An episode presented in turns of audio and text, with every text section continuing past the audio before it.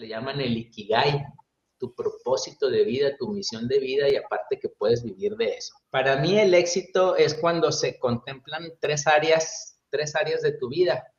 Cuando, cuando tú haces lo que te gusta, que sientes una pasión por hacer la actividad, te levantas a gusto en las mañanas pensando voy a hacer esto, voy a hacer lo otro, es como que tu actividad de pasión.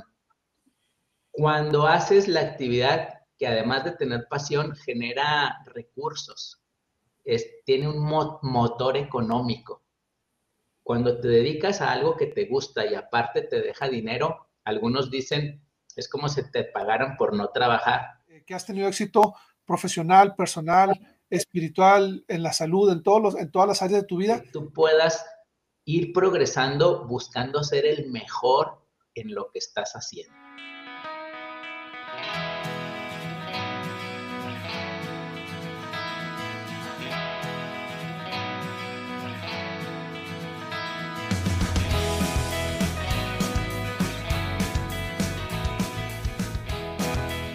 Hola amigos, bienvenidos a esta una emisión más de su programa Visión Cumplida, historias ordinarias de éxitos extraordinarios. En esta ocasión me siento muy complacido porque un buen amigo mío ha aceptado platicar con nosotros. Él es, bueno, es licenciado en Mercadotecnia, aunque actualmente no, no ejerce como tal. Él es realmente reclutador de asesores en inversiones y seguros. Eh, y, y, es una persona que yo conozco en muchos años, una persona muy íntegra en, en todas sus relaciones, una persona muy inteligente que tiene un equilibrio en su vida, una muy bonita familia, ha servido en la iglesia como presidente destaca, eh, como obispo, y es alguien que siempre está dedicando su tiempo a ayudar a los demás, tanto profesional como personalmente. Para mí es un honor presentarles a Carlos Díaz. Hola Carlos, bienvenido. Gracias por la presentación, Jesús. Un gusto de saludarte, un gusto de verte y buenas noches a todos. Al contrario, el gusto es mío. Te conozco desde hace más de 20 años este, recuerdo que cuando yo era un joven tú ya estabas en, instituto y digo, yo imagino que acabas de pasar a instituto porque estás muy joven, pero bueno, eh, estábamos en, esa interacción y yo siempre te vi como un, como un joven muy, en tu liderazgo en los adultos solteros y todo, te vi siempre como un joven muy, uh, muy maduro para tu edad, muy centrado, eras el, el, típico chavo al que, al que todos tenían que, que seguir por, por la forma en que hacías y digo, 20 años después, eh, me siento muy complacido de ver que con tu vida has seguido en el mismo tono, has seguido logrando muchas cosas eh, personal, profesionalmente, y te agradezco mucho que a pesar de tu ocupada agenda te hayas, eh, me hayas destinado unos minutos para platicar juntos. Sí, con mucho gusto, Jesús. El tiempo se pasa muy rápido, tienes razón. Nos conocemos desde hace tiempo. Yo estabas muy jovencito y de aquellos ayeres ya, ya pasaron un poquito más de, de, 30 años, Jesús. Estoy cumpliendo 50 años de edad, pero el tiempo se va muy rápido, muy rápido. Pero sí, disfrutando de las actividades del instituto y de la iglesia de aquella época de, de juventud y soltería. Está bien, ok. Carlos, me gustaría, y yo creo que a la audiencia nos gustaría conocerte un poco más y saber quién es Carlos Díaz, de dónde vienes, cómo fue tu niñez, qué antecedentes familiares podrías decirnos antes de entrar en, ya de lleno en el tema de tu profesión y todo esto. Sí, gracias. Pues soy mexicano, nací en la ciudad de Chihuahua, en el estado de Chihuahua, en el norte de México, en, en el año 1972. Tuve una niñez de aquellas épocas de niñez es ordinaria, pero ahora viéndola en, viéndola en perspectiva, pues fue una niñez muy diferente a la que se vive ahora. Me tocaba andar en la calle, ¿verdad? Jugar al bote volado, jugar a la tray. Las calles eran nuestro patio. Eh, nuestros juegos eran el yoyo, las canicas, el trompo, eh, jugar al bote volado, ¿no? Esos, esos juegos mexicanos padrísimos que ahora uno los, los añora, digo porque han sido sustituidos por otro tipo de juegos ya más, más cibernéticos, pero en aquellas épocas donde no había computadora, no había internet, no había celulares, pues todo era salir a la calle y empezar a convivir con los demás, así es que pues tuve una, una niñez feliz, soy el mayor de tres, tengo dos hermanas. Eh, mi madre eh, toda la vida fue enfermera, así es que crecimos con, con los consejos de una mamá que cuida a sus hijos de cuidado, no hagan esto, cuidado, no hagan aquello porque puede ser peligroso. Nos hablaba de los accidentes que ella veía en el hospital, así es que nos advertía de cuidado con aquellas cosas que puedan ser travesuras. Aunque, pues uno como niño, pues andábamos por todos lados. Yo recuerdo incluso hasta andar en, en las azoteas de las casas allá jugando, brincando de un techo a otro, esas, cosas que hacía uno sin medir los, riesgos. Y desde, muy pequeño, pues mis actividades favoritas eran jugar básquetbol. Era, la época en la que se jugaba mucho básquetbol en las calles, así es que había un, parque de, de, canchas de básquetbol y ahí hacíamos torneos, jugábamos competencias, hacíamos las retas de 3 en 3 o de 5 en 5, depende de cuánto nos contábamos. Fue una niñez fantástica, una niñez que disfruto al verlo hacia atrás, digo, qué, qué padre, los amigos míos eh, los ve uno como hermanos.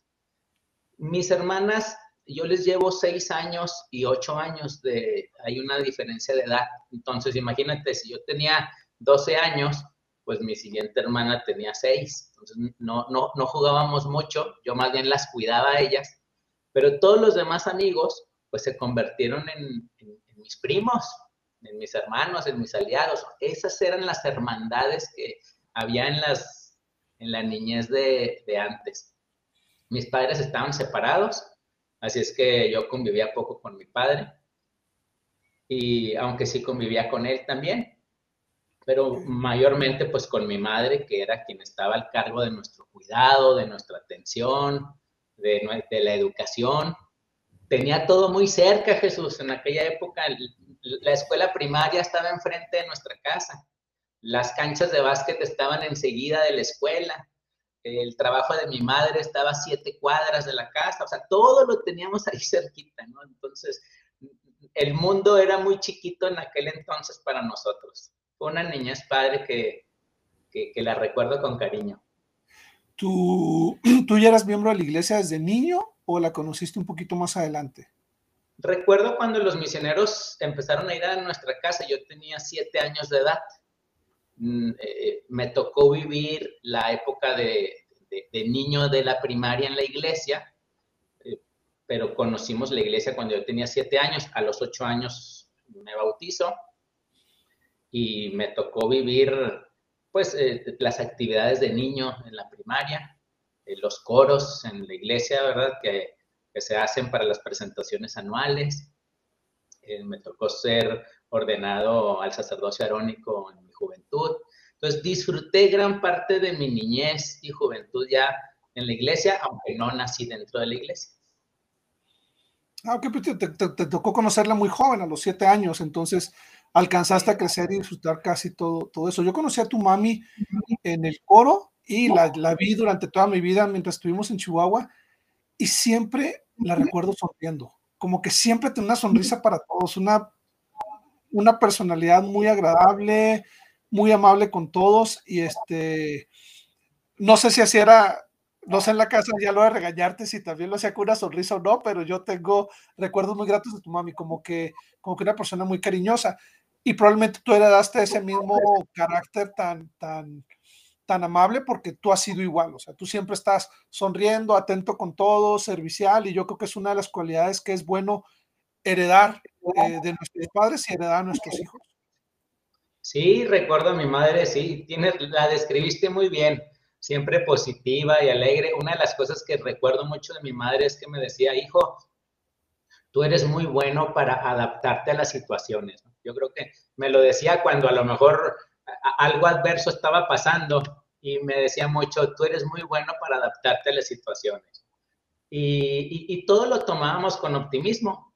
Definitivamente, supongo yo que sí, ella pasó por, por desafíos, que probablemente yo, yo no me enteraba de qué es lo que estaba ya pasando, ¿verdad? A lo mejor eh, su ingreso no era suficiente y a veces andaba batallando para, para, para comprar cosas, pero uno de, de, hijo yo nunca me di cuenta de los desafíos. Ahora uno piensa y dice, oye, ¿cómo le haría a mi mamá con un ingreso limitado para darnos lo que, lo que nos daba.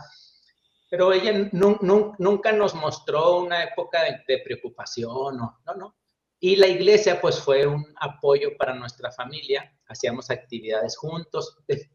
Efectivamente, a ella le gusta, le gusta cantar y íbamos al coro, ¿te acuerdas? Estábamos con el profesor Elías Osuna, esa época de, coros donde el profesor Osuna viajaba de Cuauhtémoc, viajar, ahora veo viajar 160 kilómetros nada más para un ensayo de coro. Dos veces a la ensayo, y luego regresarse, ¿no? Todos los días. Esa para mí también fue una lección de vida muy importante, de, de establecer prioridades, de, de, tu misión de vida, porque recuerdo el profesor Osuna con mucho cariño, él le apasionaba la música o le apasiona la música todavía, pues le apasionaba de tal modo que recuerdo una vez que su hija estaba siendo operada y él dejó a su hija en el quirófano, fue al ensayo de coro y luego regresó otra vez con su hija para, para atenderla. Entonces dije yo, ¿cómo es que no suspendió el ensayo?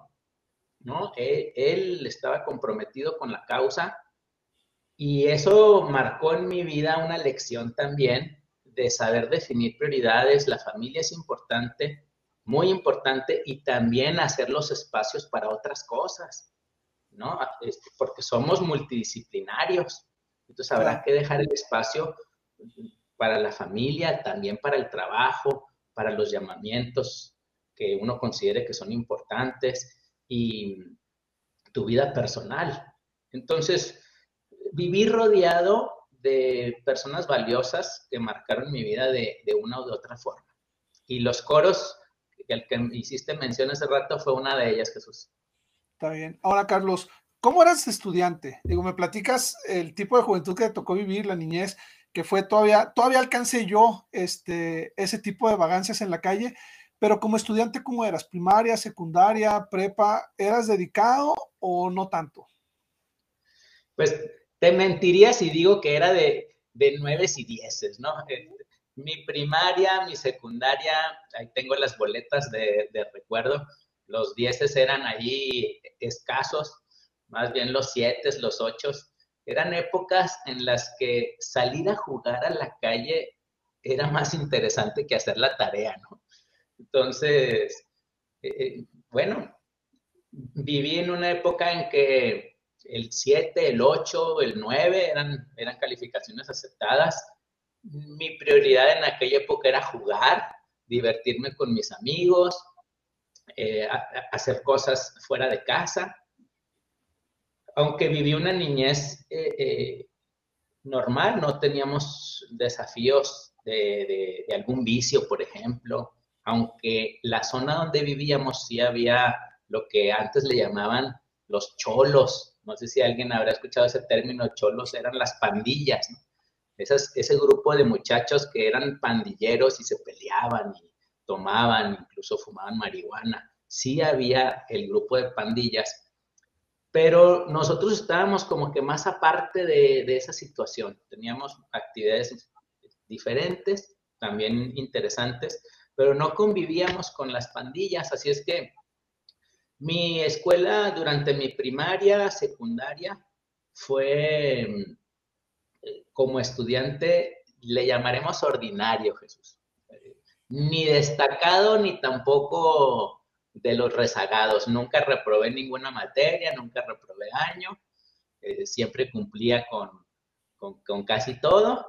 Y ahí, pasa, ahí la fuimos pasando ordinariamente. Está bien. Y, digo, es bueno que comentes esto porque en ocasiones, como padres, queremos exigir a nuestros hijos más de lo que nosotros eh, hicimos o de lo que nosotros vivimos. Pero también pasa que los jóvenes o los niños ahorita se pueden sentir o pensar, híjole, si no soy tan bueno en la escuela, si no estoy logrando los dieces que quisiera, probablemente no voy a ser bueno en la vida. Y tú eres un claro ejemplo de que no necesitas ser de nueve y dieces para poder triunfar en, en muchos de los aspectos de la vida al final lo que yo rescato de tu niñez y de tu juventud, en base a lo que me estás diciendo, es ese equilibrio que tenías entre, bueno, hacer lo suficiente en la escuela para no reprobar y, aunque no destaquen las calificaciones, tener algo de lo, de lo aceptable, lo que mi mamá me aceptaba, y combinarlo con el tiempo suficiente con mis amigos, eh, corriendo en la calle, jugando en la calle, yo creo que eso te permitió tener una niñez, una juventud felices. Sí, y sabes que viviendo experiencias distintas, yo le digo a mis hijos, habrá que vivir experiencias de todas.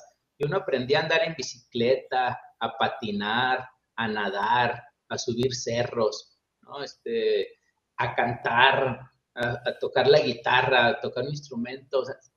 uno deberá buscar hacer ciertas actividades que le vayan enriqueciendo a uno la vida. En el futuro, quizá uno no sabe, no sabe qué es lo que va a necesitar o cuál es la habilidad que vayas a, desarrollar más o a qué te vas a dedicar. Pero sí le digo a mis hijos, busquen aprender de varias cosas, vivir varios momentos, experimentar incluso la escultura, la pintura, jugar con lodo, este, andar en los charcos. Eran, era una niñez enriquecida de todos esos momentos que luego en el futuro ya uno va decidiendo a qué se quiere dedicar, pero sin limitarse de ninguna experiencia, Jesús. Cierto, cierto. Y, yo creo que eso es lo más importante porque he conocido gente que ya, ya a estas alturas del partido quieren apenas empezar a aprender a, andar en bicicleta o a manejar porque nunca se atrevieron a hacerlo de más pequeños. Yo creo que la juventud es una edad maravillosa para experimentar de todo e ir probando qué nos gusta, en qué somos buenos, etcétera. Ahora, Carlos, acabando la prepa, ¿qué vino en tu vida? ¿Qué decisiones tomaste? ¿Entraste luego a la universidad? ¿Qué hiciste? Fíjate que una de las actividades que marcó mi vida fue cuando me invitaron a asistir a seminario a los 14 años. ¿Por qué menciono esto? Porque de ahí, de ahí salieron otras decisiones. El, eh, yo no estaba muy familiarizado con los, con los cursos de seminario en la iglesia, ¿verdad? Tenía 11 años, 12 años, cuando cumplí 14 años me invitan, asistí un poquito como que dudoso, pero los 14 años marcaron mi vida porque eran clases matutinas a las 6 de la mañana. Yo sé que ahora han cambiado las cosas, ahora hay, cursos en las tardes, ahora se hacen clases virtuales, pero en aquella época eran presenciales, 6 de la mañana, y muchas veces me fui caminando, me fui en bicicleta con el clima, el invierno, otras veces pasaban por nosotros, había una comitiva de, de voluntarios que pasaban por nosotros a nuestra casa a las 5.40 de la mañana. Pero lo, lo, pongo, Jesús, porque en aquella época eso me ayudó a definir mis convicciones propias. Tú sabes que cuando eres pequeño, pues tú haces muchas cosas que tus padres te dicen. Ahora, tú vas a donde tus padres te lleven. Pero ya cuando tienes 14, 15 años, ya debes empezar a tomar una, una convicción propia. Y el tomar las clases de religión a mí me ayudaron a definir mis deseos, mis convicciones, y ahí fue donde yo puedo decir que ahora sí adquirí un, un, sentimiento de saber que Dios vive, que Él existe, que tiene su iglesia, que formó su iglesia, que dejó una estructura de profetas, apóstoles y una estructura de trabajo y, ahí fue donde modificó mis, mis prioridades. Y cuando salí de la preparatoria, que eso es a los 17 años, decidí enlistarme para ser misionero y, y, prestar servicio por 24 meses, ¿verdad? Entonces, a partir de que terminó la prepa, fui llamado a servir a la península de Yucatán. Tú sabes que cuando uno se enlista como misionero, pues uno dice, quiero ser misionero de la iglesia, pero no, te di, pero no tienes derecho de escoger a dónde. Entonces, manda uno la solicitud, el presidente de la iglesia contesta esa solicitud y me dice, ha sido llamado a prestar servicio por 24 meses. Recuerdo en aquella época, el, eh, quien me extendió mi llamamiento misional fue el presidente Ezra Taft Benson un profeta que duró, este, pues, no tanto tiempo como otros profetas, duró menos tiempo, incluso cayó enfermo, por mucho tiempo estuvo enfermo y, en esos tiempos las, los llamamientos los firmaba el presidente de la iglesia con su puño y letra. Ahora ya llegan con la firma digital, pero está el llamamiento con, con la firma temblorosa del, del, profeta, ¿no? Temblorosa. Y entonces, ahora ya que pasa el tiempo, digo, oye, valoro, valoro mucho una firma así, eh, con su puño y letra, estaba enfermo, pero tembloroso, y, y me extienden el llamamiento para servir como misionero, predicar el Evangelio de Jesucristo en la península de Yucatán. Así es que esa época de ser misionero fue la que hice después de la preparatoria. Ok, súper bien. ¿Y cómo te fue en Yucatán? Porque al final es diferente clima que en Chihuahua, es diferente comida, la gente también es diferente. Eh, los norteños somos un poquito más, este, mal encarados y un poquito más rudos a labrar. En, en el sur la gente es lindísima, es, es, más amigable. ¿Cómo te fue en ese, en ese cambio, en esos dos años que serviste como misionero? Sí, imagínate uno vivir en el norte, en el norte de México y que lo manden a, vivir, a, a servir hasta el sur de México, efectivamente es diferente. Me decían al principio, oiga, Elder, ¿está usted enojado o qué? Porque lo escuchan a uno hablar y, ellos piensan que uno habla muy golpeado, uno no lo nota, ¿verdad? Yo no sé si noten que yo hable golpeado o no, uno no lo nota, pero allá la gente del sur me decía, anda enojado, Elder. No, no, hermana, no, no estoy enojado. ¿Qué le pasa? ¿Por qué me dice eso? y, no, fue una experiencia muy padre porque mm, pues era la primera vez que yo salía a vivir a otra ciudad digo, de manera más extendida. Es la primera vez que viajaba en avión. Entonces, cuando me fui a la misión, viajé en avión y eh, llegué a la misión y luego me mandaron en camión a la costa y luego en barco a mi primera área que fue Cozumel. Entonces, en un solo día, avión, camión y barco. Mi primera área fue Cozumel, una isla paradisiaca. Pues los turistas conocen Cozumel porque ahí hay mucho eh, eh, buceo, snorkel. Pero para mí como misionero, pues no visitábamos la playa, nosotros trabajábamos con las personas de la isla y fue una experiencia que marca mi vida. Parte de mi corazón está en Yucatán, en Quintana Roo. Amo esas tierras, amo a las personas que ahí viven y en especial los compañeros que también marcaron mi vida. Cada compañero que tuve, mi primer compañero se, llama Romeo Ochoa, fue el primer compañero, yo pensé que todos los compañeros eran igual de buenos. Y cuando fui su compañero no valoré todo lo bueno que tenía, incluso hasta llegué a pensar, ay, este, es muy duro, es muy... No, no, no, no le di tanto valor. Pero cuando ya vas conociendo diferentes misioneros, me di cuenta lo grandioso que fue mi primer misionero, mi primer compañero Romeo Ochoa. Ojalá vea esta, esta entrevista también.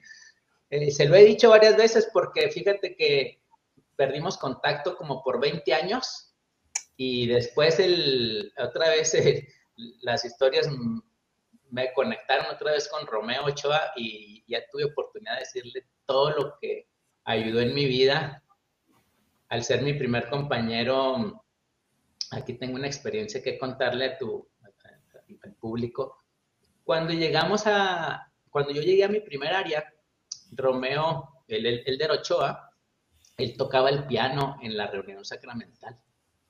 Y, él, como, como el pianista de, la rama, porque era una pequeña rama, y al ya tener más tiempo en, en Cozumel, yo pensé, cuando cambien a mi compañero, ahora yo qué voy a hacer? Se nos va a ir el pianista y ya no, no se va a escuchar tan bonito. Entonces yo le dije a mi compañero, ¿sabe qué, Elder? Enséñeme a tocar al menos unos dos o tres himnos para que cuando usted se vaya, yo pueda tocar los himnos. Y nos levantábamos una hora antes, nos levantábamos a las cinco y media de la mañana y él me dio clases de piano. Y como vivíamos en la capilla, yo podía practicar piano ahí en la capilla. Y me aprendí tres himnos. Así es que ya estaba listo para tocar en una reunión. Por azares del destino, a mí eh, tuve un accidente en la misión y me cambian a Mérida y allá tuve oportunidad de practicar los himnos. De modo que en la primera reunión sacramental que, que me pusieron como misionero, no había pianista y yo le dije al obispo, obispo, pues eh, sé tocar tres himnos, quiere que los toque en esta reunión. Me acuerdo su cara que de asombro dijo, sí, Elder, claro, toco los himnos. Y entonces ahora yo tenía el compromiso de en esa semana aprenderme otros tres. Y así cada semana me aprendía dos o tres himnos nuevos. De modo que tuve la oportunidad de ser el pianista de, de los barrios durante toda, casi toda mi misión. Así como hay algunas personas que aprenden a hablar otro idioma. Eh, este, en mi caso, aprendí el idioma de la música como, siendo misionero. Entonces ya cuando durante mi misión aprendí a tocar los himnos. ¿eh? Mira, Carlos, no sabía esta historia y la verdad es que es impresionante. Yo que sé tocar el piano, sé lo difícil que es el aprender y el dominar como cualquier otra actividad. Y el que lo hayas hecho durante la misión habla de la tenacidad y, del deseo de servir que tenías, porque al final muchos suponemos que los misioneros que llegan a tocar el piano en las reuniones, que en México es muy común porque es muy necesario, hay mucho menos gente que toca instrumentos que, acá en Estados Unidos. Este, muchos suponemos que lo tuvieron que aprender desde, desde jóvenes, que tienen años estudiando y todo y tú realmente lo aprendiste en la misión este, por el deseo de servir, muy, muy destacable el que lo hayas hecho. Sí, sí, pues para mí lo, lo, veo como un regalo de la vida, ¿verdad? No, yo estaba ahí en el momento en que se necesitaba y, y, lo, y lo veo incluso como un regalo de Dios, el haber aprendido a tocar el piano durante la misión. Luego ya en el futuro, después de ser misionero, regreso a mi casa y, y me siguió sirviendo. Yo fui el pianista de mi barrio por, pues hasta que me casé unos 6, 7 años después de terminar la misión. Wow, wow, súper bien. Ahora, Carlos, regresas de la misión, eh, estudias mercadotecnia, me gustaría saber por qué decidiste mercadotecnia, qué te llamaba la atención, es lo mismo que yo estudié, entonces me gustaría, no es una carrera tan común, entonces me gustaría saber tu punto de vista, qué te gustó, qué no te gustó, este, cómo fue tu vida de estudiante. Cuando uno está a los 17, 18 años, uno empieza a preguntarse qué quiero hacer en el futuro para vivir, ¿no? ¿A qué me quiero dedicar?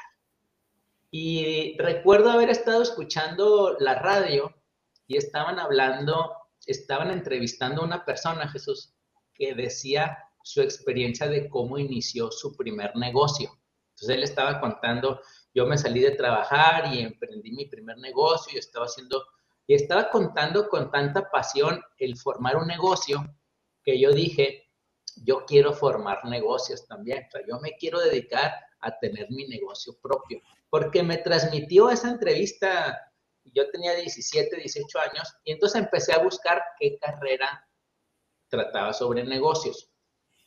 Fui a una plática de esas de propedéutica para ver qué carreras estudiar, y me platicaron que la carrera en mercadotecnia era una carrera que se trataba sobre negocios publicidad, eh, cómo poner precios, cómo vender, cómo escoger ubicaciones.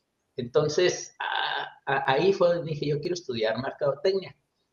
Y en Chihuahua había dos, dos ofertas de universidad.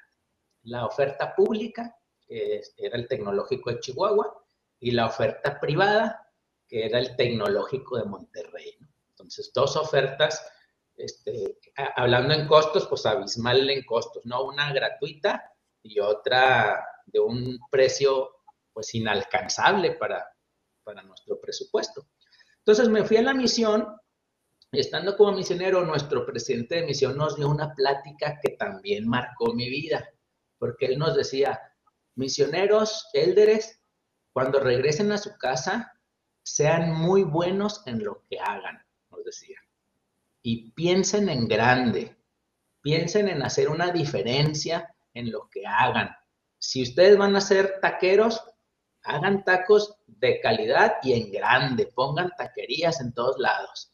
Y si quieren ser abogados, entonces sean los mejores abogados y pongan bufete de despachos en todos lados. Y ahí fue donde yo tuve el sentimiento de decir, si yo me quiero dedicar a negocios, quiero estudiar en la mejor universidad que yo pueda. Y el TEC de Monterrey era de las mejores universidades a las que yo pudiera pensar que tenía acceso. Aunque no teníamos los recursos, yo le escribí a mi madre, siendo misionero, madre, ve al TEC de Monterrey y averigua cómo tener una beca. Y así fue mi, inicio. Terminando la misión, tuve la oportunidad de tener una beca en el Tecnológico de Monterrey, estudiar la carrera de mercadotecnia, yo ya con la mira de poner un negocio. Pero fue una bendición para mí porque, eh, pues, la única manera de poder estar ahí era becado. Era, era becado. Y se me pusieron las cosas, Jesús, se me pusieron, bueno, tanto se me pusieron las cosas que mi madre se sacó un carro en una rifa. Y con la venta de ese carro pagamos el primer semestre de la carrera. Porque cuando entré al Tecnológico de Monterrey, entré con una beca del 60%, 50%, algo así, me dio una beca del 50%, que era una muy buena beca pero el otro 50% seguía siendo caro. O sea, nomás para darles una idea, pues una, una, carrera en el TEC de Monterrey ahorita ha de andar en unos 1.300.000, 1.400.000 pesos, que, que estamos hablando que unos 70.000, 75.000 dólares, más o menos, eh, es la carrera. La mitad, pues seguía siendo una, una cantidad fuerte para nosotros. Entonces, mi madre se saca un carro en una rifa. De esos, en aquellas épocas, por ir a comprar al supermercado te daban boletos. No, no es que seamos aficionados a las rifas, no compramos boletos, pero en aquellas épocas era muy común que si tú ibas al súper por comprar mil pesos de mandado, te daban un boleto y anotabas y se, se rifaba un carro. Y otros mil pesos y otro, y otro boleto. Y mientras yo estaba de misionero, mi madre me manda un, un anuncio en el periódico donde dice, la ganadora de la rifa es Esperanza González, un automóvil del año, un, Nissan, un Suru Nissan, en aquellas épocas empezaba el Suru. Entonces, eh, eh, en la casa mi madre no sabía manejar, mis hermanas no sabían manejar, así es que el carro se quedó estacionado por ahí unos cuatro o cinco meses. Hasta que yo llego y el carro lo vendemos, compramos otro carro de menor precio y con el diferencial pudimos pagar la parte del TEC de Monterrey que no me dieron de beca. Pero era para un semestre, Jesús.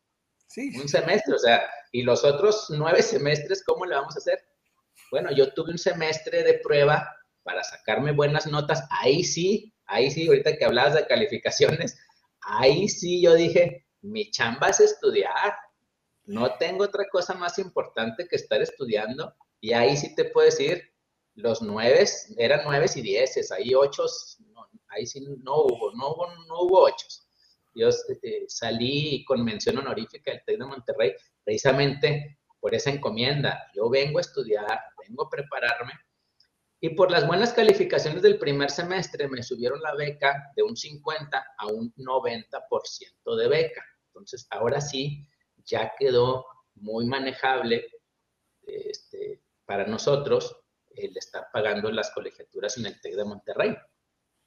Y el TEC de Monterrey fue otro parteaguas para mí porque ahí tuve oportunidad de irme a Wichita Falls a un intercambio para ser parte de la universidad en Wichita Falls y allá practicar y aprender inglés y abrir mi mentalidad a otro tipo de negocios. Entonces, como que ha sido una cadenita, ¿verdad? Ha sido, yo lo veo como una cadenita de pequeñas decisiones que han impactado mi vida. Empezando por seminario, mis 14 años, mis 18 años la misión. En la misión decido estudiar en el TEC de Monterrey, estar en el TEC de Monterrey, irme al extranjero, al a Wichita Falls, a un intercambio. Y todas esas cosas han enriquecido mi vida. Digo, me quedo sin palabras porque muchas veces suponemos, uh, mis padres no tienen los recursos, no tengo manera de buscar una, una mejor educación o mejor no estudio. Y tú eres un claro ejemplo de que cuando se hacen las cosas, cuando se tiene una visión clara, cuando tienes fe en que las cosas se pueden lograr, las puertas se abren. Y, y, a pesar de que tu mami los había sostenido bien a los tres como enfermera, pues el pensar en estudiar el TEC de Monterrey era algo que cualquier otro hubiera dicho es inalcanzable, o sea, no, no tengo manera de hacerlo, pero tú lo visualizaste, tuviste fe, se abrieron las puertas, las bendiciones de Dios o como la, gente lo quiera ver, y al final pudiste hacerlo, hiciste tu parte, o sea, estudiar ahí no es, no es fácil, tuviste que dedicarte, pero lo lograste y yo creo que valió la pena. Es una historia que, me, me, motiva, que espero que más jóvenes le escuchen para que vean que cuando alguien se propone algo eh, para ser el mejor, como te dijo tu presidente de misión, lo puedes lograr. Sí, y sabes que pues, le doy mucho mérito a mi madre porque pues a veces, a veces los padres podemos ser los que limitamos los sueños de los hijos, ¿no? Y decirle, no, no, no andes soñando en esas cosas, ¿no? O esas cosas no se pueden. Y, no, mi madre fue una de las promotoras de que sí, hijo, vamos a hacerlo. ¿Quieres TEC de Monterrey? Sí, vamos a hacerlo. Yo te apoyo y yo, yo, yo hago. Mm, se movieron todas las piezas para que se pudiera hacer posible ese sueño. Pero como padres, ahora yo veo lo importante que somos en la vida de nuestros hijos para, para impulsarlos a hacer cosas que ellos son los que están decidiendo su vida. Los hijos deciden su vida, pero nosotros como padres, pues podemos ser o motor o freno. Más vale ser motor que freno, ¿no? Porque a lo mejor quieren hacer cosas grandes y nosotros los andamos limitando. No hay que limitar a nadie. Ahora, ¿en qué momento, Carlos, este, porque digo, siendo estudiante, estuviste en instituto, ya nos platicaste un poquito al inicio de que esa época de joven adulto soltero, maravillosa, divertida, conferencias, etcétera. ¿En qué momento decides casarte y, cómo conoces a, tu esposa? ¿Cómo es que deciden pasar el tiempo juntos? Porque han formado una muy bonita familia. Eh, yo la conocí a ella este, también en las conferencias de juventud y, su mami lindísima, digo, su papá también, finísimas personas, ¿no? Pero ¿cómo es que, se hace ese match y deciden, deciden casarse y la hermanita Valcorta? Fíjate que eh, las gentes con las que uno se rodea son con las que uno se termina casando, ¿no? Cuando uno tiene, cuando uno ya tiene la edad para formar una familia, yo regresé de la misión a los 20 años, empecé la carrera a los 20, 21, y mi principal asociación como joven en esa época era el grupo de la iglesia. Bien dices, teníamos instituto, ahí hacíamos bailes, hacíamos actividades de liderazgo, actividades de servicio también. Teníamos un coro, el coro de instituto. Y ahí en el coro de instituto conocí a quien hoy es mi esposa, a Carla. Ella también asistía al coro junto con sus papás y nos tocó hacer un coro de puros jóvenes, jóvenes adultos solteros, y hacíamos una gira, recuerdo, hicimos una gira por varios barrios de, la estaca o de las estacas. Aquí en Chihuahua hay tres, había tres estacas, y como que nos pidieron que el coro de instituto fuera a los barrios e hiciera hiciera un programa, un programa combinado entre, entre coro y, y discursos, con la finalidad de promover las clases de instituto y también promover la doctrina de lectura de las escrituras, el guardar la ley de castidad. Un programa muy bonito. Y en esa gira tuve la oportunidad de convivir mucho con Carla. Íbamos al, ahí nos la pasábamos todo el domingo desde la mañana, íbamos a dos barrios. Y inició una amistad, no puedo decir que inició un interés, inició una amistad, conviví con ella, vi sus, sus, características, em, convivimos alrededor de unos dos años, pero sin, sin ningún interés de, de, iniciar un cortejo ni nada.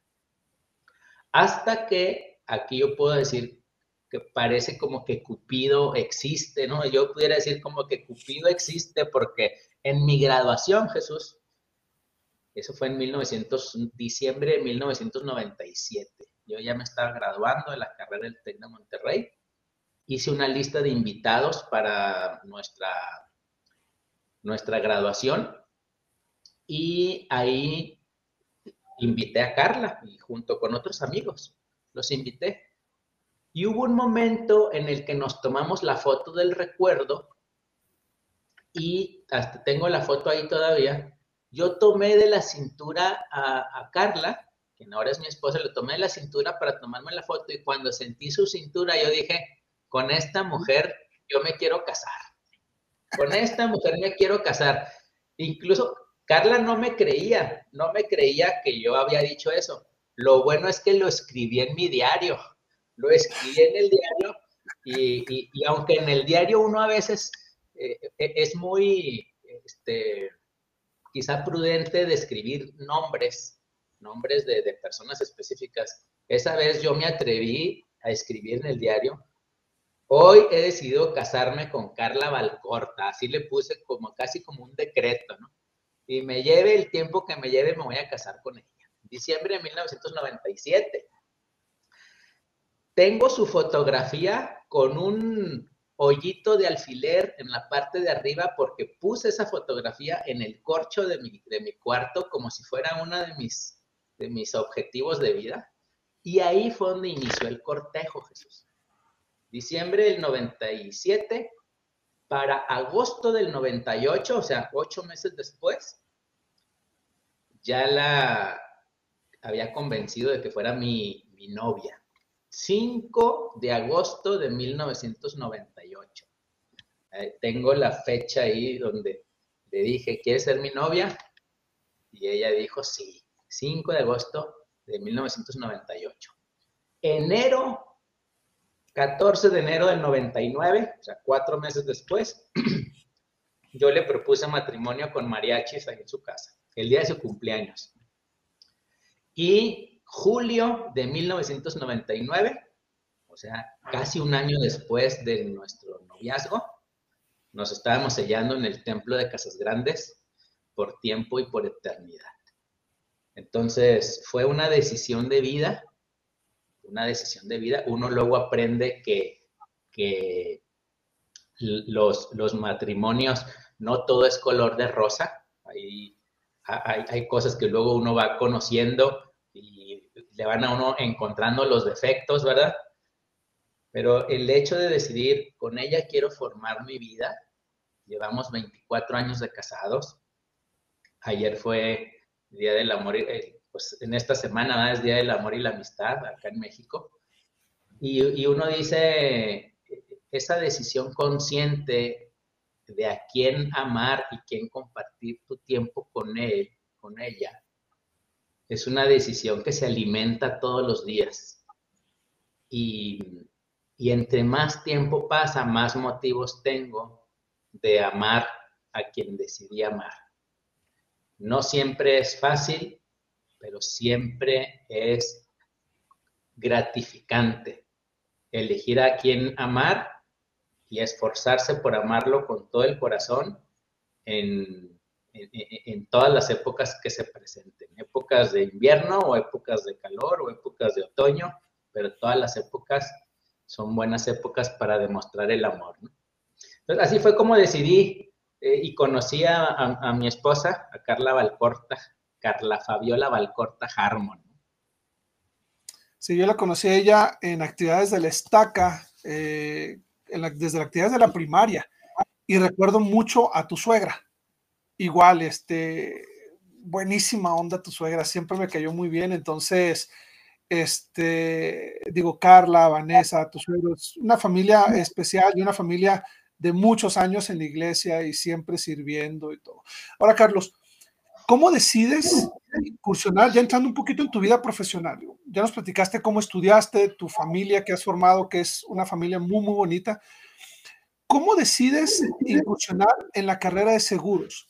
Y, quiero preguntar esto bien específicamente porque yo te comentaba fuera de cámaras que todavía eh, los seguros sigue siendo una profesión no tan valorada como debería. Creo que es una profesión muy loable, muy bonita, muy bien remunerada, pero todavía como que la gente le, ay, seguros es algo que tenemos cierta repulsión, ¿no? Este, sé que tu suegro se dedica a eso, pues no sé si él tuvo que ver en tu decisión o no. Entonces, platícame, ¿cómo es que decides incursionar en los seguros? Sí tienes razón, Jesús, en que la carrera de agente de seguros es una carrera, al menos en México, poco valorada, pero también poco conocida, ¿eh? Yo quiero decirle a quien te esté escuchando que no haya, no conoce cómo es el esquema de ser un asesor de seguros que lo conozca. A mí me interesa trabajar en seguros en, en enero del, del 99. Y efectivamente me invitó, quien ahora es mi socio, Samuel Cuellar, me invita a trabajar en seguros y yo le dije, no, gracias. Yo, yo fui parte de la estadística que dices tú, ¿no? La gente no, no está muy convencida. Yo le dije, no, gracias, yo sí estudié. Así era, Así, en resumidas cuentas, yo no quise tomar la carrera de ventas. Me imaginaba como que yo iba a traer un maletín, iba a andar en la calle tocando puertas y siendo rechazado por la gente. No sé, no sé, no sé por qué tenía ese concepto. No, nada más un, perdón, Carlos, que te interrumpa, nada más un comentario. Pregúntale a Samuel si quieres. Yo fui de los primeros agentes que nos registramos en su, en la promotoría. Cuando apenas se vino a Chihuahua, yo tenía, yo tenía 18 años y no tenía carro y no tenía experiencia, apenas tenía la prepa, saqué mi cédula y fui y firmé como ocho pólizas, pero al final no me pagaban y, y entonces me agüité y me fui a Juárez a trabajar para juntar dinero para irme a la misión. Después Samuel regresó con algunas de las personas y la mayoría le dijeron, mira, porque al final yo seguía un sistema, o sea, el sistema que tienen como, como compañía es muy bueno, te enseñan muy bien qué preguntas hacer y todo y me decían, es que el chavo me convenció, yo, yo estaba seguro, necesito una póliza en base a lo que él me dijo, pero cuando se iba, yo lo de que iba a regresar por el cheque, yo me quedaba pensando, si es un niño, o sea, ¿cómo lo va a dejar a él? Y entonces varios no pagaron las pólizas, cancelaron y todo, pero a Samuel, a, a mí me sirvió mucho como retroalimentación, porque Samuel me dijo, ibas por buen camino, o sea, simplemente te rendiste antes de tiempo, este, y te digo, sin carro, yo iba en camión y todo, pero, pero a mí me tocó cuando apenas Samuel empezaba, o sea, la, la motoría que ha sido tan exitosa en la que, en la que eres socio, yo estaba ahí antes de irme a la misión. Digo, nada, es como, como brevario. O sea, sí, tú fuiste de los valientes que sí aceptaste esa propuesta cuando él empezó, porque él, él me invitó igual cuando estaba llegando a Chihuahua, y yo sí fui uno de los que le dije, no, no, no, no, gracias, no, gracias. Y, y, me fui a trabajar en la iniciativa privada a una tienda de, de, de, de conveniencia que se llama acá, muy común, se llama Al Super, o hace muchos años se llamaba Futurama, si alguien de Chihuahua de aquellos años está escuchando. Yo trabajé para ellos haciéndoles investigaciones de mercado. Y yo era empleado de, del corporativo. Hacíamos la parte de mercadotecnia, hacíamos la investigación para calcular las ventas de una futura tienda en un local específico. Me daban tres terrenos, me decían, Carlos, aquí están tres terrenos, saca la proyección de venta en cada uno para decidir dónde construir. Y ese, esa época la disfruté mucho, aprendí de un sistema corporativo, aprendí de una empresa grande, con sistemas, con estructuras, con jerarquías, con responsabilidades, todo. Pero bueno, uno como, como empleado pues, tiene un techo en el ingreso, tiene un techo, te puedes esforzar el doble, pero sigues ganando lo mismo. Y yo traía la espinita de tener mi propio negocio. La espina traía uno, ¿verdad? Yo te dije, yo quería tener un negocio, estudié para eso, para poner un negocio, y tenía dos opciones.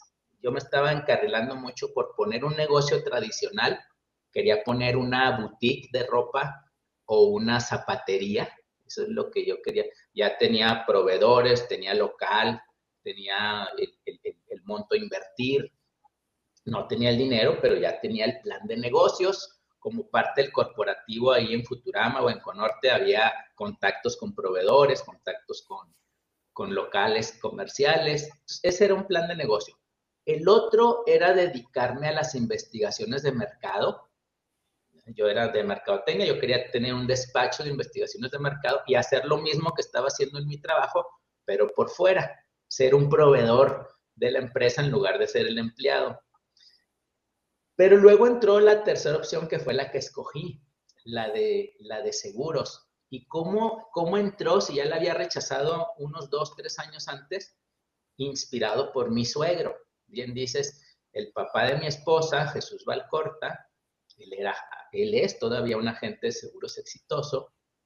Y la realidad es que yo vi en la casa que vivía, el carro que manejaba, yo vi, vi, que vivía en una bonita zona de aquí de la ciudad de Chihuahua y, y, yo no sabía sus ingresos, pero nomás de ver su casa y su carro, yo dije, pues le va bien, le va bien. Y le pregunté a mi esposa, le pregunté a Carla, en aquel entonces éramos novios, y le dije, oye, ¿y tu papá qué se dedica? Me dijo, vende seguros. Porque aparte debo decir que yo veía a mi suegro que le gustaba, le gusta mucho todavía, pero en aquel entonces era mucho por el deporte extremo, le gusta rapelear, le gusta el buceo, le gusta eh, el, alpinismo. Yo le preguntaba a Carla, oye, ¿tu papá dónde anda? No, pues anda, se fue a, a escalar a la sierra. ¿Y ahora dónde anda? Pues se fueron a pescar a, a tal presa. ¿Y ahora dónde anda? Entonces yo veía que cada rato salía y dice, pues entonces, ¿a qué se dedica tu papá? Pues, se dedica a vender seguros, me dijo. Vender seguros. ¿Y si le va bien? Le pregunté yo, ¿sí le va bien? Dijo, pues, pues la verdad no sé qué tan bien le vaya, pero hoy en la mañana, me contó mi esposa, dijo, hoy en la mañana mi papá le platicó a mi mamá que acababa de vender un seguro y que se ganó 10 mil pesos de comisión. En ese momento dijo yo, 10 mil de comisión, es lo que yo gano en un mes de trabajo, decía yo. Y él se lo ganó con una venta. No, dije, yo quiero hacer esto. Y ahí fue donde yo empecé a preguntarle a mi suegro, oiga, suegro, ¿y, cómo es el trabajo? ¿A qué se dedica? Este, ¿Cómo consigue usted los clientes? Y cuando pedí la mano de su hija, pues ahí también tomé la decisión de dejar el trabajo y dedicarme al área de seguros. Igual, así como mi suegro siendo, siendo pues no sé si su competencia sería bueno decirlo o ser, este, nos íbamos a dedicar a lo mismo. Entonces mi suegro fue mi inspiración, por un lado, pero también fue mi mentor, porque bien dices tú, uno llega con personas, y me acuerdo con un prospecto que llegué y me dijo, oye Carlos, ¿cómo te voy a comprar seguro si tú estás muy joven, estás empezando? ¿Cómo sé si vas a durar en esto? Yo no le voy a depositar mi dinero y mi patrimonio a alguien que no sé si va a durar. Entonces sí viví lo que tú dijiste, ¿verdad? Y el hecho de que mi suegro haya sido agente de seguros también me ayudó para yo no tirar la toalla. Ya, me, ya estaba casado con, con, Carla, ya estaba casado con mi esposa, ni modo que le dijera, no, mi vida, esto no funciona, ¿no? No, yo no soy bueno para esto. No, pues iba a pegar en el ego muy duro. ¿Cómo que no eres bueno? Pues mi papá esto se dedica. Mi esposa fue un pilar fuerte porque ella me, en momentos de, desánimo, porque la carrera de ventas uno se enfrenta con mucho desánimo. Digo, nomás para darte una estadística, el 90% de las personas con las que vas no compran. Entonces, tener nueve rechazos por cada un, uno, a muchas personas las desanima. Pero mi esposa siempre fue muy positiva, ¿no? Vas a ver que si funciona, échale ganas. Mi suegro me daba consejos. Entonces, eso me dio el impulso, la confianza y la, pues no sé si decirlo, la responsabilidad de dar resultados. Entonces, eh, ahí empezamos una carrera donde me he estado ganando premios, reconocimientos por ventas. Eh, fui un vendedor de seguros que, desde el primer año ganó congresos, que son las distinciones en seguros. Cuando tú ganas un congreso es porque estás en el, en el top 15% de la compañía. Entonces yo desde que entré me situé en el top 15% de la compañía, ganando viajes, ganando convenciones, ganando bonos y eso me permitió pues iniciar una vida laboral ya con responsabilidades de ser, de ser esposo, proveedor. Carla estaba estudiando en esa época que nos casamos, ella estaba estudiando en la universidad todavía, así es que pues llevarla a la escuela, recogerla, ayudarle a hacer tareas, ella estudió lo mismo que yo, mercadotecnia, entonces yo le ayudaba con las tareas, entonces fue una época de aprendizaje y así fue como llegué al mundo de los seguros, invitado por mi socio ahora, el mundo nos volvió a juntar, pero en aquel entonces lo rechacé, pero sí mi suegro fue mi inspiración para entrar. Y digo, aquellos que no conocen la carrera de seguros, como yo decía, es una carrera muy gratificante, es una oportunidad de servir, eh, da muchas satisfacciones y al mismo tiempo es una oportunidad de, vivir bien, como bien lo mencionaste, pero construir una, una cartera de seguros lleva, lleva mucho tiempo. Entonces eh, empiezas de menos, de menos, de menos, pero al final vale la pena, porque al final, ya que tienes tu cartera bien establecida, ya que tienes en tu caso una promotoría con muchos agentes eh, a quienes tú asesoras y les ayudas a ellos a crecer y crear sus propios negocios, pues entonces te permite tener, tener eh, disponer de, de, equilibrio en tu vida porque dispones de tiempo para pasar con tu familia, para, así como tu suegro, o sea, para hacer, tener actividades recreativas que te, que te llenan, que te gustan. Y yo creo que por eso es tan rescatable. Ojalá que la audiencia Digo, si hay alguien de Chihuahua y se quiere acercar contigo, pues súper bien, porque yo sé que tú los puedes guiar de la mano y ayudarles a tener éxito, pero ojalá alguien en alguna otra ciudad se anime a acercarse. Hay muchos miembros de la iglesia que se dedican a los seguros en muchos lados, pero no tiene que ser primero la iglesia, o sea, busca una oficina que sea exitosa y así como tu suegro te asesoró, busca a alguien que te, que te oriente, porque esta puede ser eh, la profesión que te ayude a, tener ese equilibrio en la vida y esa autosuficiencia financiera. Sí, a mí me gustó mucho la actividad desde el inicio, Jesús, porque conocía mucha gente. Yo pensaba que cuando era empleado, yo pensaba, yo estaba en un departamento de mercadotecnia y yo tenía que ver con todas las áreas de la empresa. Tenía que ver con finanzas, con proveedores, con compras, con inmobiliario, con todos esos departamentos. Y yo pensaba que estaba bien conectado. Pero cuando llegas al mundo de seguros, te das cuenta que ellos sí están bien conectados, porque ahora nosotros buscábamos clientes en todos lados. Y me gustó mucho la actividad desde el principio por conocer gente, conocer personas de diferentes giros y todos ellos con algo que aprenderles, porque son dueños de negocios, son profesionistas independientes o son empleados de nivel gerencial la gente que compra seguros, pues es porque busca una seguridad en sus finanzas. Entonces, esa parte me gustó. Después, ya que yo empecé a hacer mi carrera, mi cartera, me entró el, la espinita, me entró el deseo, Jesús, de compartir esta actividad con amigos míos. Y así fue como inició un deseo de abrir una oficina de ventas. Entonces, invité a un primo, vente, vente seguros, invité a un primo, invité a un par de amigos y, entonces dije, pues vamos poniendo una oficina, vamos haciendo un grupo, ya no, ya no nada más yo solo el, el, asesor, sino hagamos un grupo de asesoría. Y así fue como yo dije, voy a tomar como misión de vida, porque decidí así tomar una misión de vida, de ayudar a las personas a mejorar sus finanzas personales a través de una educación financiera, porque a veces no conocen cómo, cómo hacerlo, no conocen cómo hacer el hábito del ahorro, cuánto ahorrar, dónde ponerlo para invertir, qué tipo de seguros comprar. Entonces tomé como misión de vida la educación financiera. Y otra misión de vida es cuidar el patrimonio de mis clientes. Y mi tercer misión de vida es ayudar a que otras personas tomen esta actividad como, como, como una forma de vida. El ser un asesor de seguros lo pongo yo como una, una forma de vida.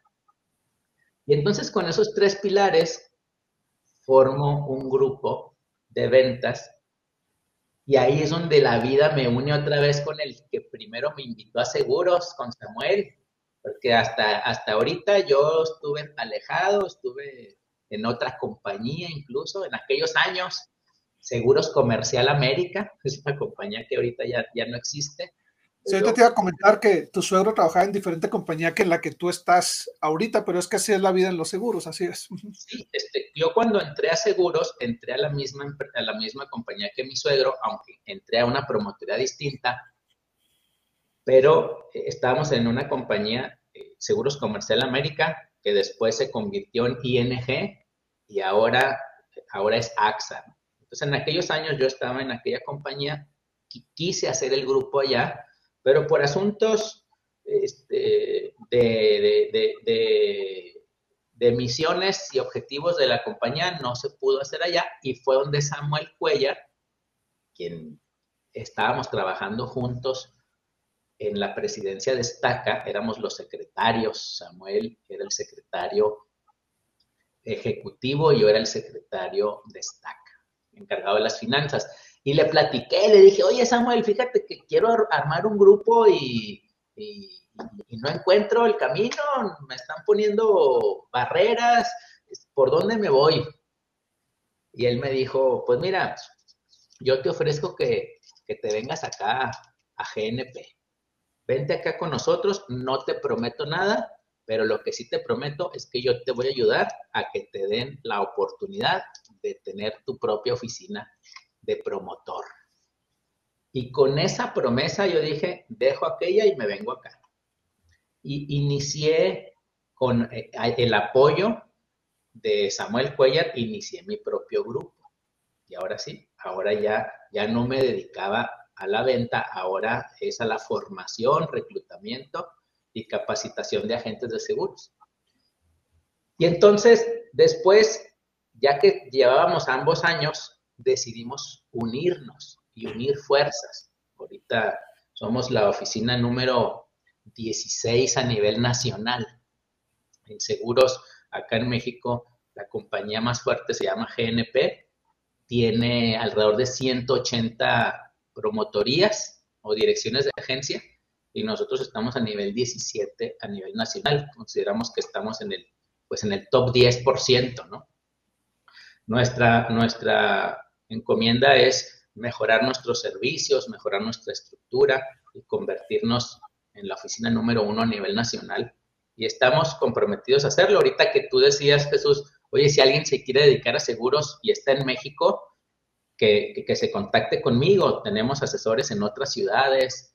Ya la tecnología, ¿verdad? Ya todo lo hacemos, ya, no es de papel, ya no hay que llenar solicitudes, así es que todo es electrónico. Puedes estar en cualquier parte de México y ser agente de seguros. Nosotros los capacitamos, tenemos estructura de apoyo, todo el sistema de capacitación en línea. Entonces es muy fácil, es muy fácil hacerlo. Todo es cuestión de que quiera y yo estoy dispuesto a cualquiera que te esté escuchando que quiera conocer del giro sin, sin compromiso a que se una a seguros, yo le puedo dar la información con todo el gusto del mundo. Esa es mi misión de vida y eso disfruta hacer.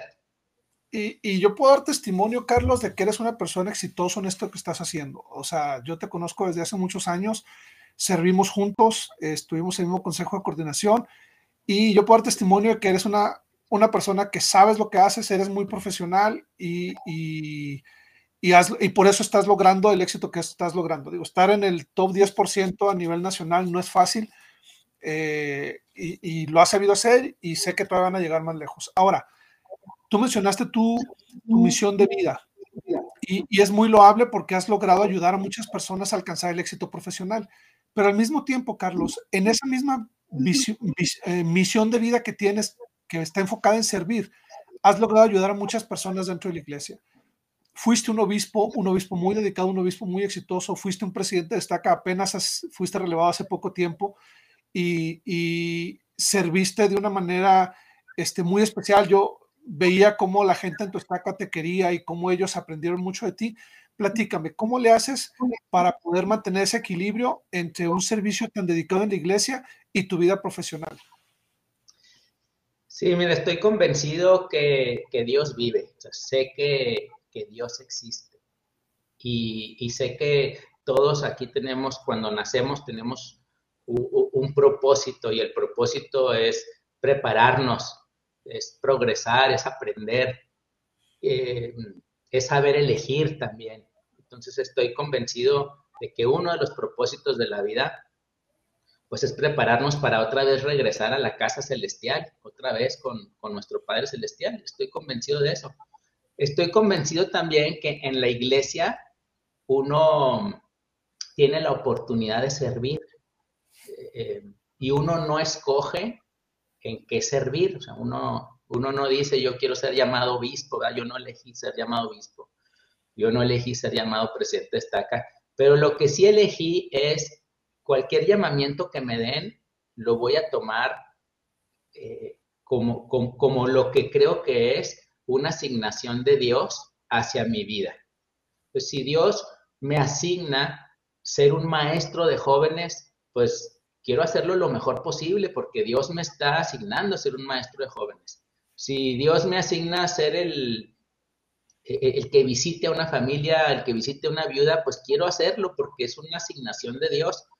Entonces, si Dios me asignó ser obispo, pues aunque requiere un sacrificio, Jesús, hacer, yo admiro el trabajo de los obispos porque trabajan en, su carrera profesional, atienden a su esposa y aparte deben destinar mucho tiempo en visitar a las familias, en asuntos de liderazgo, en actividades con los jóvenes. Es un trabajo que sí es, sí es un sacrificio, pero estoy convencido de que al ser una asignación de Dios, pues uno pienso, no debes decir que no a algo que sabes que viene de quien todo lo puede y todo lo sabe.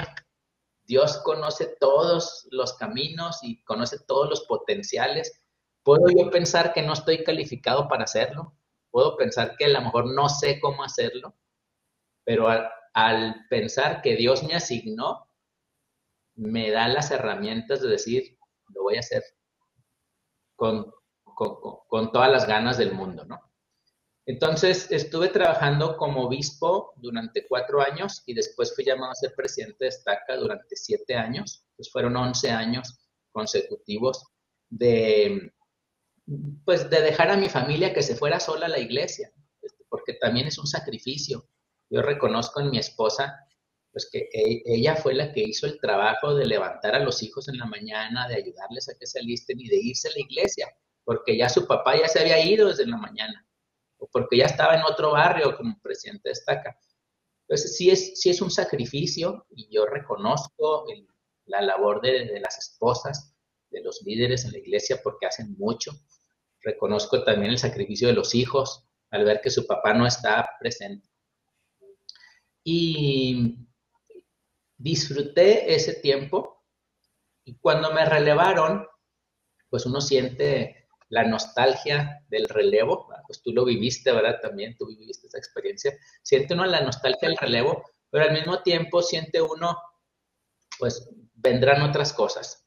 Ahora he sido llamado para ser maestro de seminario, es una actividad este, que, disfruto mucho porque me obliga a estar estudiando las escrituras. Este, fui maestro para el, Antiguo Testamento, un libro que, que se me hacía complicado de entender, pero el, ser maestro de seminario encontré cosas maravillosas que amo mucho ahora el Antiguo Testamento. Ahora estamos leyendo el Nuevo Testamento.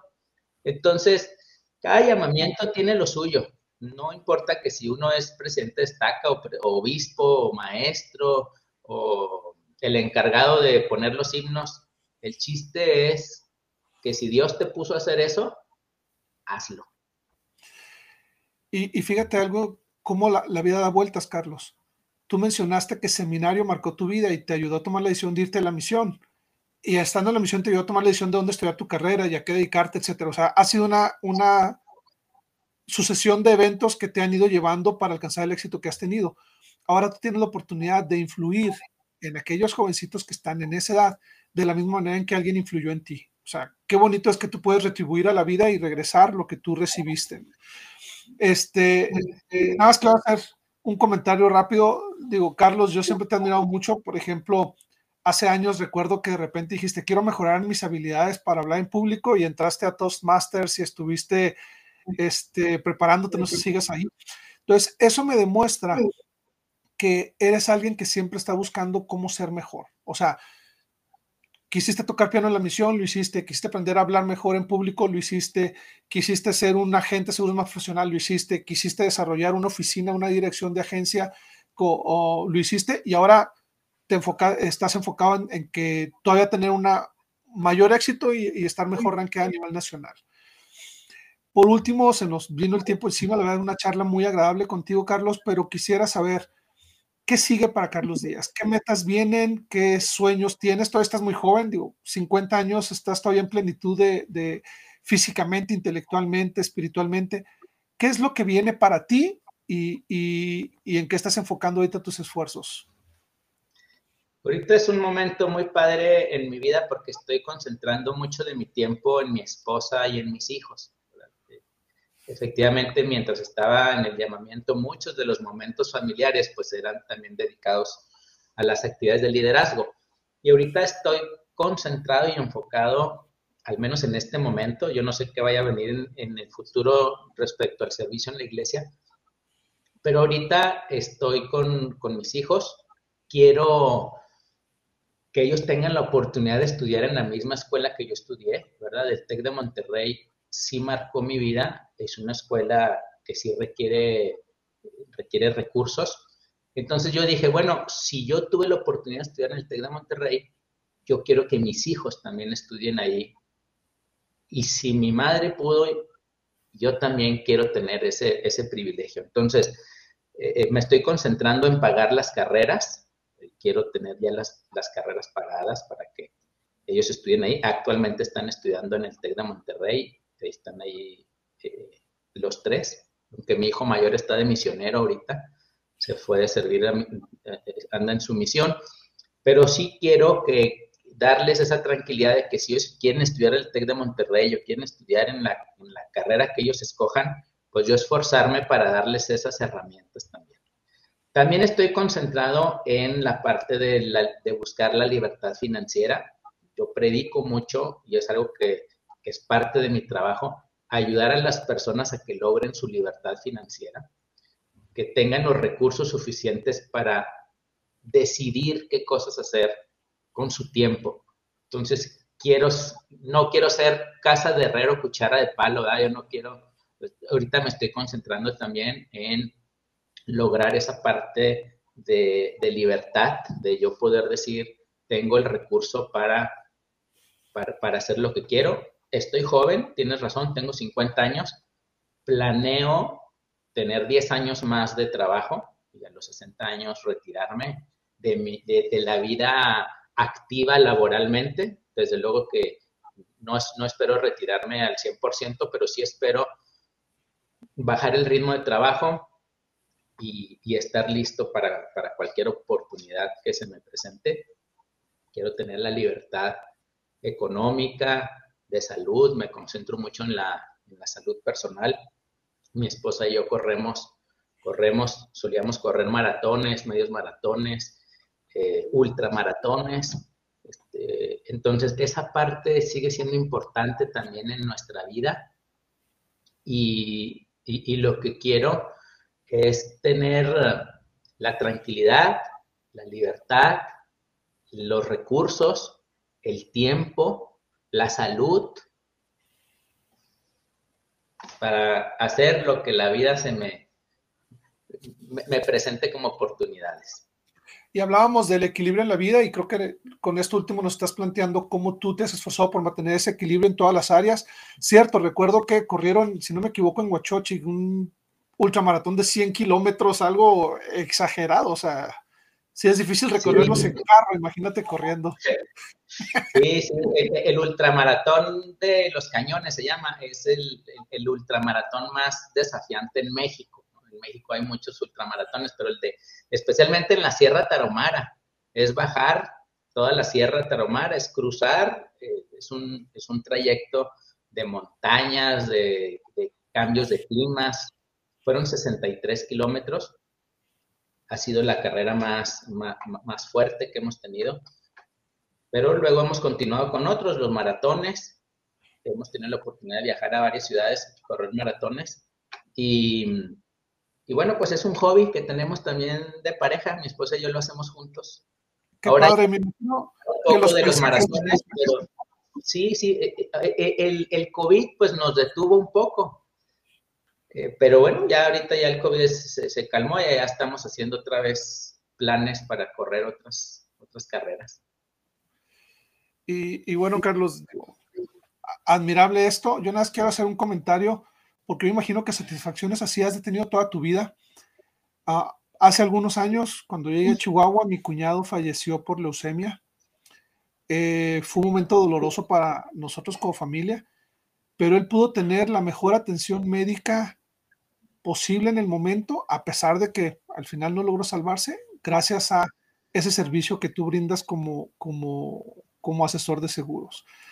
Y yo imagino que te ha tocado ver situaciones similares con gente que se pudo atender o con familias que no quedaron desprotegidas una vez que alguien falla, gracias a tu loable labor, gracias a tu dedicación, gracias a que, a que supiste este, asesorar adecuadamente a la gente. Y, bueno, yo por eso estoy convencido de que lo que haces es realmente una actividad muy loable.